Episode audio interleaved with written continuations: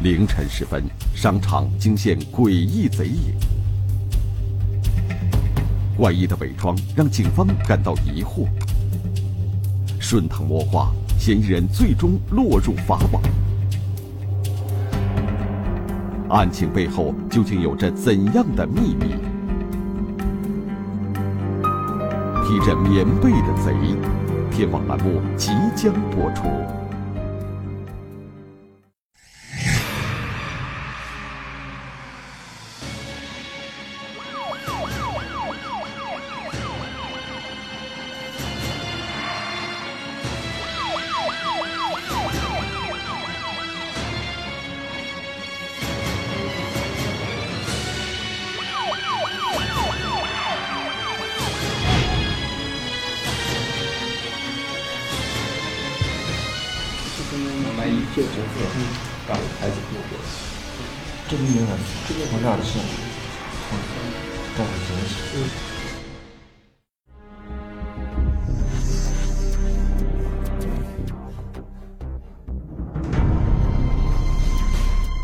一个被子在移动，下面有一双脚。当时在我们店里看了以后，也感觉好像是一个背着一个。披了一个棉被，什么也看不到，有棉壁底下一个东西，呃，晃动，从南边向北边，看起来好像就是整个比较高一点，就感觉好像还有一个人的样子。二零一二年三月，陕西省咸阳市长武县公安局的办公室里。民警们正在研究一段监控视频的画面。监控视频右上方显示的时间为凌晨三点，画面中的一团黑影引起了警方的注意。一床长了脚的绿色棉被在画面中移动着。那么，监控画面里的这个怪影究竟在做什么？咸阳警方又想从监控画面中寻找到什么呢？这一切都要从二零一二年三月十七日说起。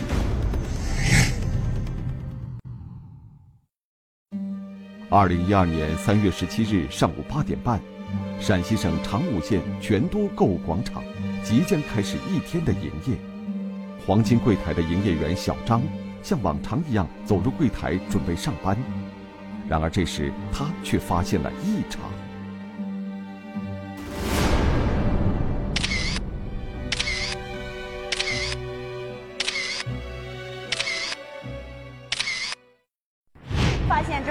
这个门是半掩着嘛？发现这个门是扮演着，我我当时还以为是是不是我们同事忘了把门没有关，没有闭严之类的事情。然后就往往里面再走了一点，走到椅子这边，走到椅子这边以后发现。然后金子洒落在地上嘛，然后那个托盘了什么的都在地上洒着。于是营业员小张立即跑向经理室报告，称自己柜台出了大事。也不知道应该怎么办，反正就觉得肯定是出事了。柜台经理在听到这一消息后，立时感觉到情况不妙，他迅速跟随营业员小张赶往现场一看究竟。当经理赶到柜台时，他被眼前的一幕惊呆了。大件特殊的项链，还有那个手链之类的，主要是指这些大件。然后像戒指、那个项坠的话，嗯，都都没有少，基本上没有少。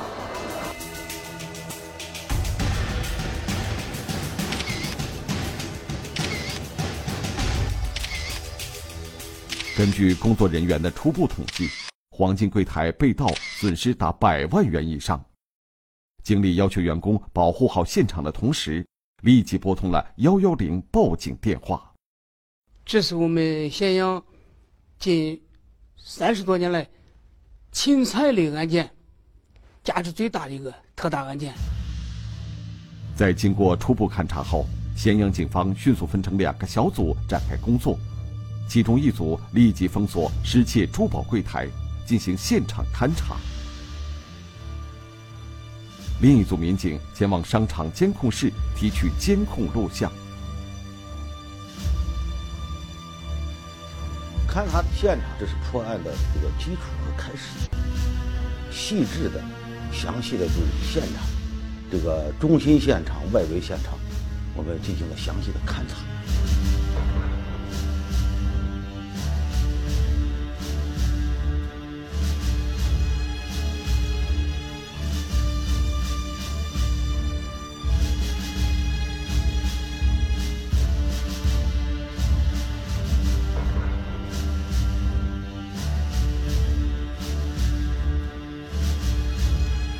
然而，随着警方在现场掌握案件信息的逐渐增加，案件本身却变得更加蹊跷。毫无顾忌的，就是把我作案工具全部留在现场。在现场让警方感到疑惑不解的是，通常盗窃案的犯罪嫌疑人会将现场的作案痕迹尽可能多的抹掉，然而这起案件的嫌疑人在作案后却将全部作案工具原封不动地丢在了现场。搭梯翻墙，进入超市的库房，打开库房里边的门，就直接进入超市。那么，难道是嫌疑人在行窃过程中对自己的作案手段相当有信心，以至于他认为即使将全部作案工具原封不动地丢在案发现场，警方也查不到任何蛛丝马迹吗？作为警察来说，是和感觉到是对我们的一种挑战。就在此时，正在商场监控室里提取监控录像的一组民警，从黄金柜台对面上方的监控记录中，发现了一团诡异的黑影。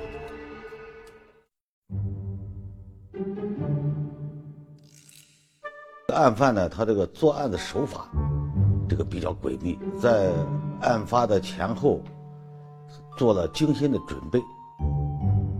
虽然商场的监控探头在夜间全无灯光的情况下，拍摄效果并不理想，但警方在监控录像的画面中，还是可以看到一团黑影慢慢的摸进了黄金柜台。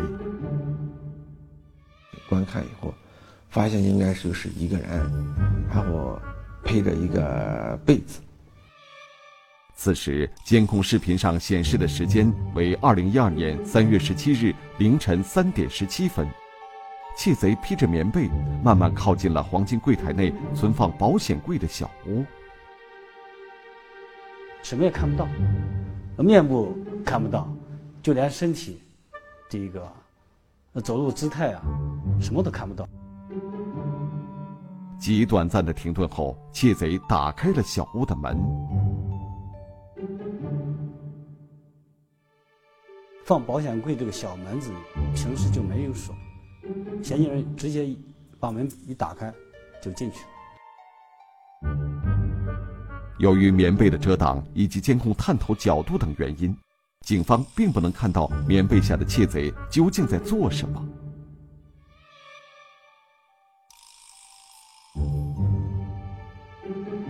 突然，棉被落在了地上。一个戴着帽子的窃贼出现了。紧接着，窃贼伸出手关上了小屋的门，整个过程他一直低着头，是对超市情况很熟悉的，感觉是熟人，或者与这个超市有某种关系的人，他能用被子蒙住自己的面部和自己的身材，说明是有人如果发现他，就。熟人的话，一眼就会认出他。窃贼在整个作案过程中披着棉被，始终刻意躲避着监控探头的拍摄。那么由此看来，他应该是相当了解商场监控探头的位置以及拍摄角度的。可是接下来发生的一幕，更是让警方感到惊愕。黄金柜台上方的监控探头突然停止了工作，这又是怎么回事呢？难道还有其他人在暗中提供帮助？窃贼在作案过程中用棉被将自己挡得严严实实，掩盖了自己所有的体貌特征，但他却在作案后又将全部作案工具原封不动地遗留在了现场。窃贼这样矛盾的行为又是为什么呢？皇帝这是做那么，面对如此怪异的案情，咸阳警方又将何去何从呢？凌晨时分，商场惊现诡异贼影，怪异伪装让警方感到疑惑，诡异行为引起警方注意。购物广场内部究竟是否藏有内鬼？披着棉被的贼，天网栏目正在播出。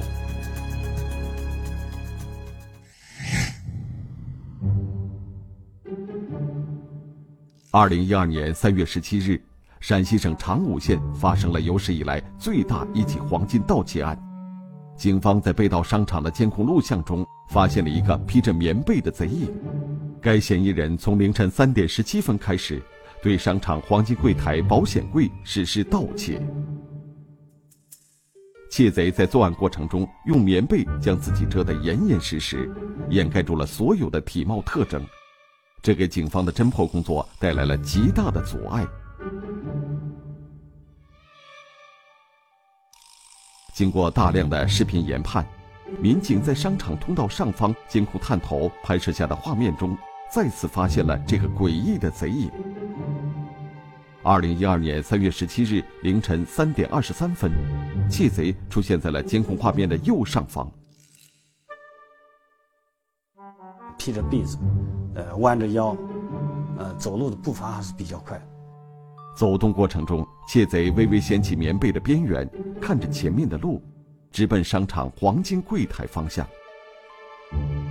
紧接着，民警在商场通道另一侧监控探头的录像中，也发现了窃贼的身影。然而，由于棉被的遮挡，这个正对着窃贼前进方向的监控探头也没能拍摄下他的体貌特征。但是明显能看到手里拿的东西。警方推测，此时窃贼手中拿着的很可能就是他在盗窃黄金柜台、保险柜时所使用的作案工具。民警通过对商场监控视频的继续研判，发现，窃贼于三月十七日凌晨五点五十七分匆匆逃离了商场。他手里提了一个，呃，不明显的是一个包。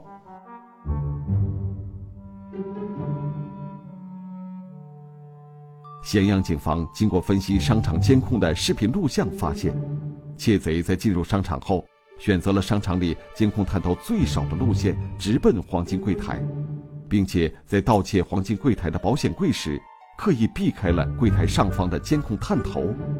不仅如此，柜台上方的监控探头又突然停止了工作。最后，窃贼在逃离商场时，对于逃跑路线的选择。更是没有半点迟疑。他所选的这个路线，应该是超市里边，就是这个监控点最少、最短的一个路线。那么由此看来，嫌疑人对于商场内部的情况是相当熟悉的。警方通过了解得知，全都购物广场在关门后是依然由保安员继续负责值班的。那么案发当晚。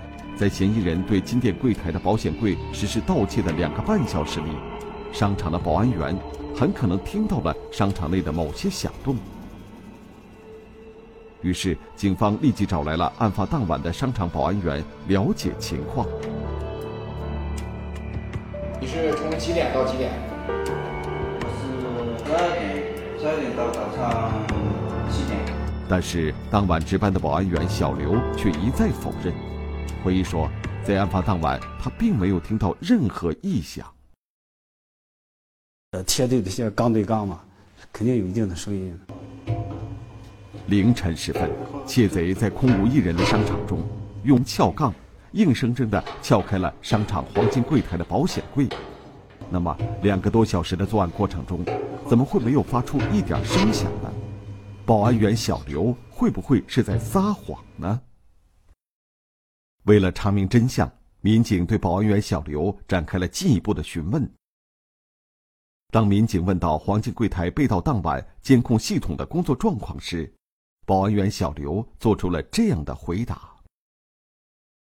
就是晚上有有人在商场里通过监控里完全可以看到的。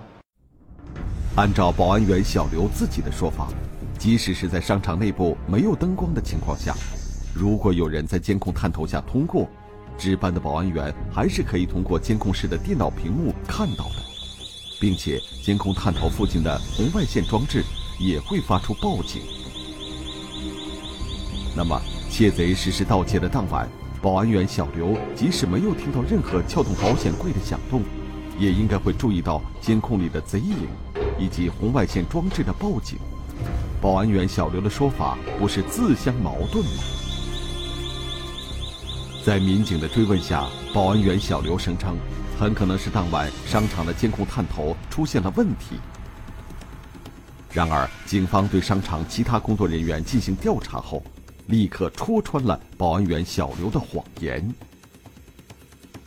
设施设备都正常着呢，都正常运行着，但是就是没有发红外线，没有发出声响，啊，也没有报警。那么也就是说，窃贼在进入商场后，走过了监控探头以及探头周边的红外线装置，但是监控探头拍摄下窃贼踪迹的同时，红外线装置却没有发出任何警报。接下来，在窃贼对黄金柜台实施盗窃时，柜台上方的监控探头又突然停止了工作，这一切会不会太过蹊跷？开始在分析，会不会有里应外合的这种可能？二零一二年三月十七日凌晨，全都购物广场内部发生了一连串诡异的事情。那么，这会不会都与商场的保安员小刘有关系呢？案发时，保安员小刘究竟在做什么呢？他会不会参与了作案，甚至监守自盗呢？面对停滞不前的案情，咸阳警方又将从哪里寻找突破口呢？面放大一些，面放大一些，就可以就可以这样换。凌晨时分，商场惊现诡异贼影。盗窃柜台监控探头突然停止工作，种种异常，保安员又将如何解释？案情离奇，警方又将如何寻找窃贼行踪？披着棉被的贼，天网栏目正在播出。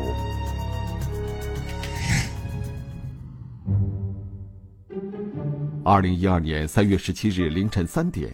窃贼在进入商场后，走过了监控探头以及探头周边的红外线装置。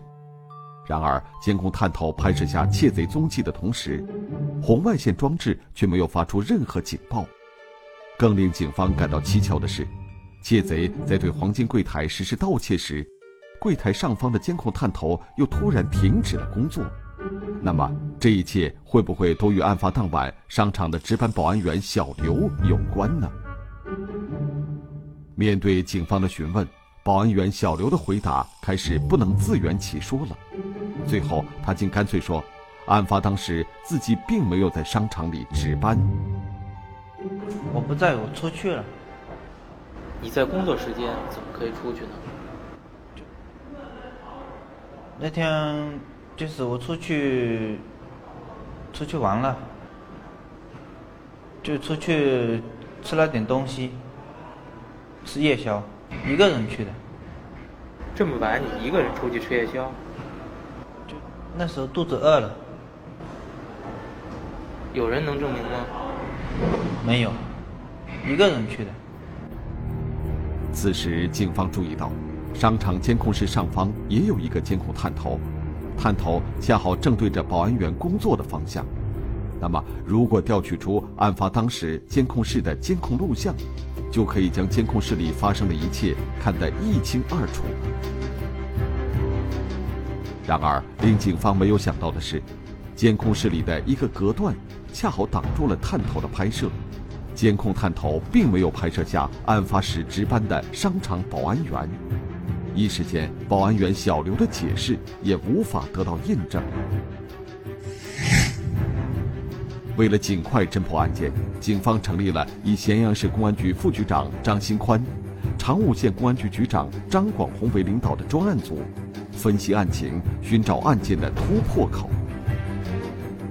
抓住现场勘查这一块，才能根据现场勘查得到的这资料，才能找到真正真凶、真正的罪犯。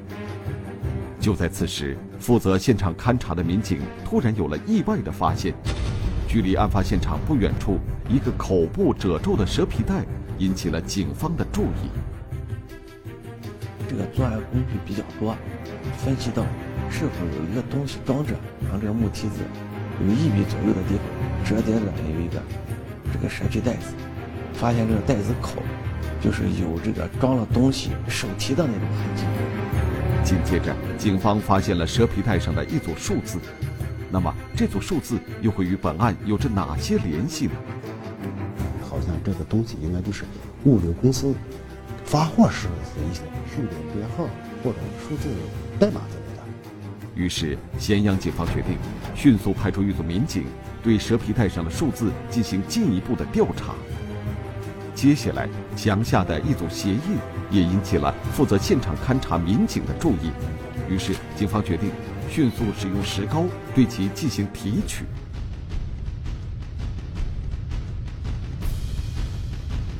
整个提取起来以后啊，有个立体的、图画的这些感觉，鉴定上来讲更直观。说这鉴定结论法庭认知度啊，还是高一些。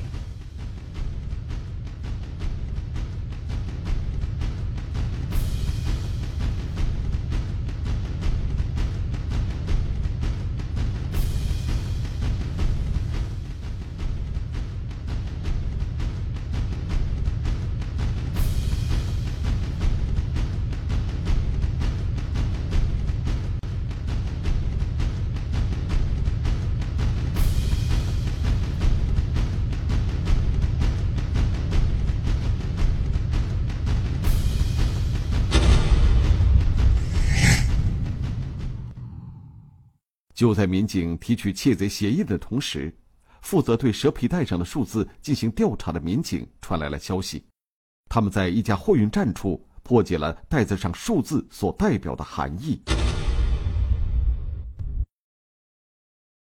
这号这是那个那个货运部那个票号，五是平价，六是常务，这五次六十这是代表那个票的票那个票号。发货单票号，发货单给他？票号。啊，票号。嗯嗯。这刚一号是一，二是二是。你这总共寄回来就是他就这一蛇皮袋子。哦，就这一袋子。啊。警方从货运站员工处得知，这个蛇皮袋应该是从某处发往宾县的五金产品的包装袋。于是，警方决定立即前往宾县，查找蛇皮袋的来源。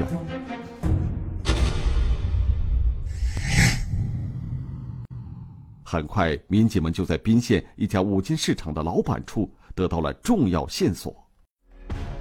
办案前几天卖出去一个断线钳，买了这个断线钳以后，还让那个老板给他把这个找个东西包起来。老板就随手把一个空袋子拿来给他，把这个断线钳装，他自己拿着就走。警方按照五金店老板提供的信息。提取了五金市场门口监控探头拍摄下的录像。经过五金店老板的辨认，那个购买断线钳并用蛇皮袋包起来拿走的人很快被找到。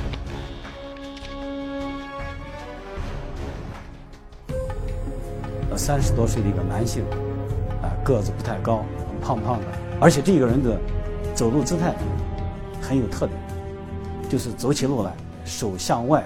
来摇摆。通过五金店老板的协助，警方在监控画面中发现了嫌疑人。那么，接下来咸阳警方又将向何处寻找这个监控画面中走路怪异的男人呢？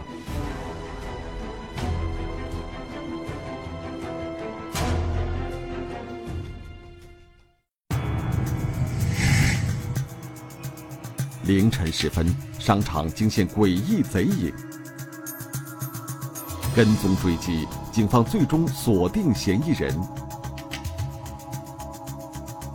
跨省调查，嫌疑人远离家乡。峰回路转，他最终落入法网。披着棉被的贼，天网栏目正在播出。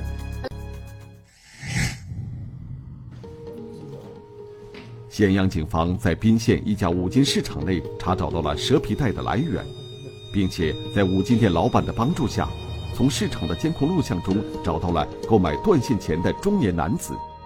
监控画面中，中年男子奇怪的走路姿势引起了警方的注意。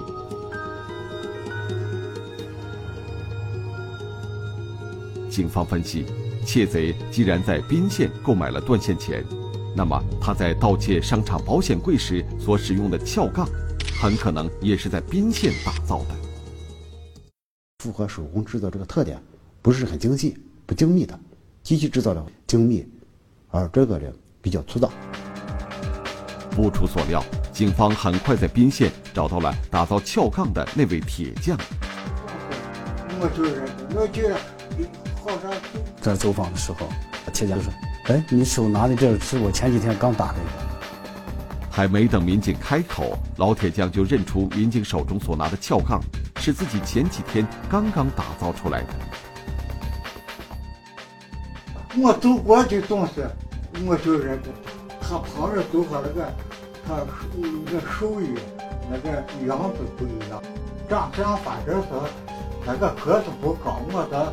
人家大手一揽，个子不高啊，个子不高，胖胖的，嗯，啊，这这个头一回来，没说价钱，嗯，因为这是个老家钱啊。据打造撬棍的老铁匠回忆，窃贼在四天前曾先后来过他的家中两次，于是民警拿出五金市场监控视频的截图，让老铁匠进行辨认。断线前这个老板和铁匠铺这个姓朱的老板。对犯罪嫌疑人的穿着打扮、年龄、身高、穿的衣服，整个给我们刻画的就很清晰。在确定了犯罪嫌疑人后，警方决定立即赶回长武县，对三月十七日前几天商场内部的监控录像进行再次研判。警方通过从五金店老板处获得的监控录像，对比商场内部的监控录像后发现。嫌疑人在作案前曾多次踩点，走起路来手向外来回摇摇摆，这个走路姿势是很有特点。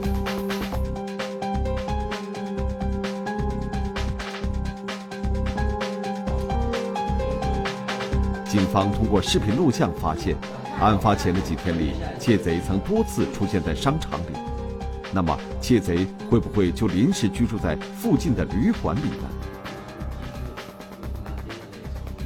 我们本身的这个智慧，这个利用啊广大人民群众给我们提供这些线索来源。罪犯他就是一个人在作案，但是我们警察呢后边有一种职业的指挥、集体的指挥，有一种群众的这个支持。那个没人去看我，是不是这样讲？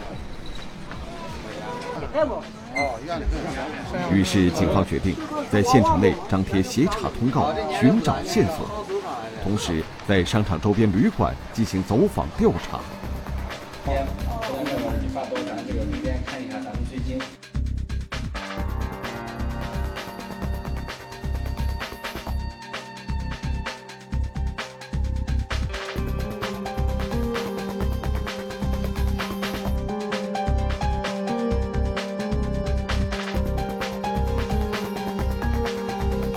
随着民警走访范围的进一步缩小，一位旅社老板从民警手中的彩色截图中辨认出，该照片中的男子曾经在他的旅社中居住过。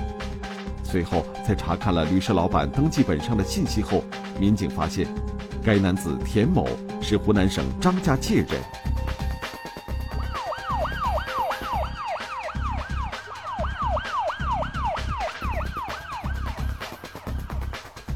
然而，当警方赶到田某湖南的老家时，他的妻子却说，自己的丈夫很久没有回家了，具体去了哪里，他也不清楚。此时，民警的工作重心集中在了田某的妻子身上。如果不能得到田某妻子的配合，警方接下来的工作将难以进行。耐心的劝说，给他讲一些政策，让他相信，啊，只有劝犯罪嫌疑人投案自首，才是争取宽大处理的最好的途径。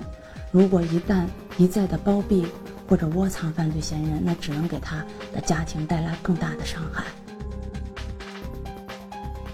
终于，在民警的不断劝说下，田某的妻子说出了自己丈夫在石家庄的落脚点。于是，警方迅速赶往石家庄，对田某实施抓捕。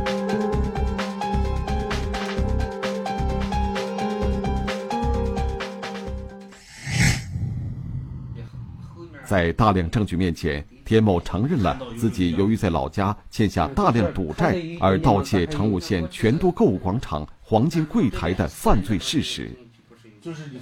那么，当田某看到自己盗窃商场黄金柜台过程中监控探头的录像时，他又是怎么想的呢？那三天可能说不准。这边好像就是卖金子的地方，这这边就是。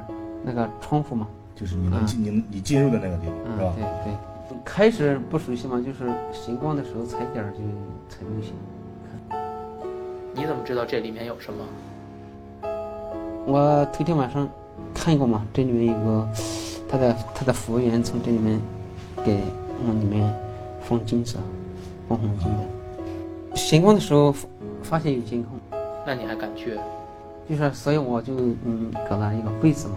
把住头蒙住，袋子就是放在身上，就是被被子把把被子取出来嘛，蒙头嘛，袋子上。还有一个就是，也是那个报警装置的盲区嘛。我从窗户下来的时候，就是我当时就是踩点的时候，在在后面那个窗户坐了将近两个多小时。作案的这天晚上，我在那个窗户边也坐了一个多小时，大概。确实里面没没保安的，从窗户上下来下下来的时候，就是出窗户，然后到那个大厅嘛，嗯，有监控的可能就感觉好像有监控了，就把门给闭上。我这个可能就是掩耳盗铃，嗯，可能就是因为当时心里紧张，可能就是把那个作案的工具遗留下来。在监室里面，他们都说：“哎呀，天下没有你这么笨的贼。”我们作案的时候，你一点蛛丝马迹都没有，那你坐在天佑红怎么也给逮进来？如果把那个聪明呢放在那个正道上，做点生意啊，什么国家政策允许开放，也能挣到钱。咋干嘛？咋就是说干嘛不走正道啊？去用咱干净的双手啊去捞点钱，赚点钱，也心安理得了。我前天晚上做梦，梦到儿子。